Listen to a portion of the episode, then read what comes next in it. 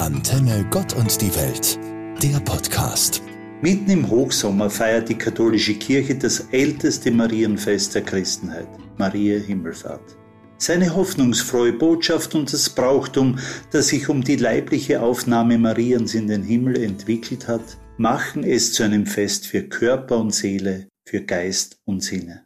Wellness-Wochenende, Fitness-Center-Arrangements, Erholung für Körper und Geist, die Sorge um Körper und Geist ist ein Thema, das überall präsent ist. Da liegt die katholische Kirche mit ihrem Hochfest der Aufnahme Mariens in den Himmel eigentlich voll im Trend. Wieso, wollen Sie wissen? Bei diesem Fest geht es um den Körper und die Seele. Es ist ein sehr leibliches Fest, denn es besagt, dass Maria, die Mutter Jesu, am Ende ihres irdischen Lebens mit Leib und Seele in den Himmel aufgenommen worden ist.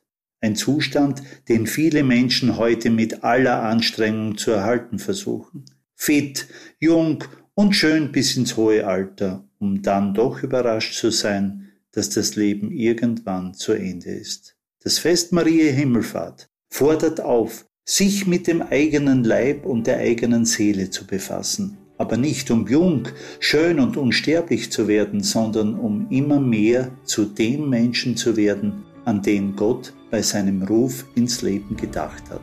Werde, der du bist. So sagt es ein alter Sinnspruch. Und das meine auch ich.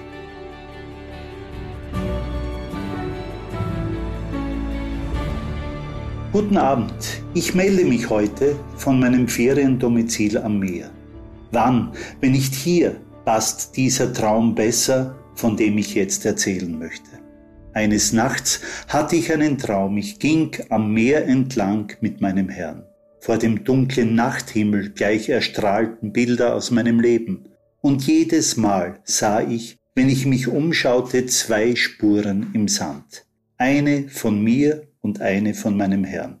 Als das letzte Bild an meinen Augen vorübergezogen war, blickte ich zurück und ich erschrak. Da war nur noch eine Spur zu sehen, lange Zeit am Strand. Und als ich genauer hinsah, waren das genau die Lebensabschnitte, wo die Zeit am schwersten war, wo es am meisten Sorgen und Probleme in meinem Leben gab. Besorgt fragte ich meinen Herrn, Herr, als ich anfing, dir nachzufolgen, da hast du mir doch versprochen, bei mir zu sein, auf allen meinen Wegen. Aber jetzt entdecke ich, dass in der schwersten Zeit nur eine Spur im Sand zu sehen ist. Herr, ich frage dich, warum hast du mich alleine gelassen, ausgerechnet in der Zeit, in der ich dich am meisten gebraucht habe? Da antwortete er, mein liebes Kind, ich liebe dich, bitte glaube mir, ich werde dich nie alleine lassen, erst recht nicht, wenn die Sorgen und Probleme, die Nöte und die Schwierigkeiten am größten sind. In der Zeit, wo du nur eine Spur gesehen hast, da habe ich dich getragen. Ein Traum, der Millionen von Menschen schon zum Segen geworden ist. Ich wünsche Ihnen und mir von ganzem Herzen, gehen wir unseren Weg mit unserem Herrn Hand in Hand und glauben wir, er lässt uns nicht allein.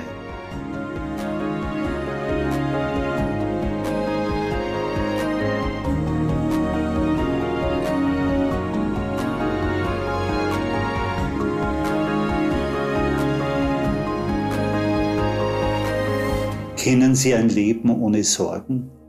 Sie wollen durchatmen, loslassen und die Tage ohne Terminplanung, ohne Druck frei genießen?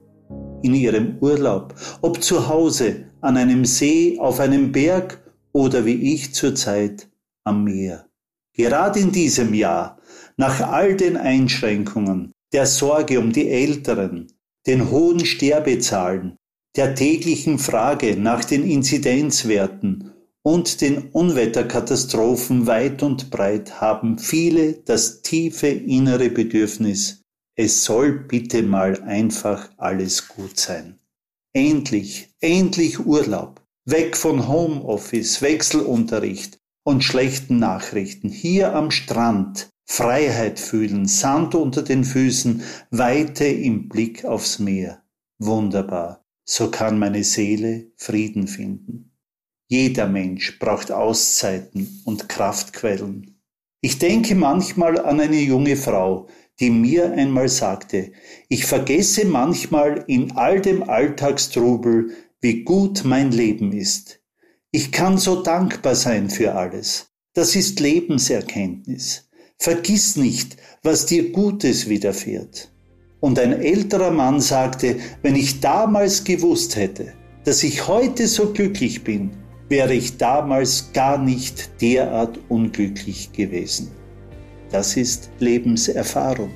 Es kann sich alles ändern. Wir sorgen uns ja um morgen, weil wir ganz tief in uns wissen, wie schnell alles zerbrechen kann, wie schnell alles vorbei sein kann.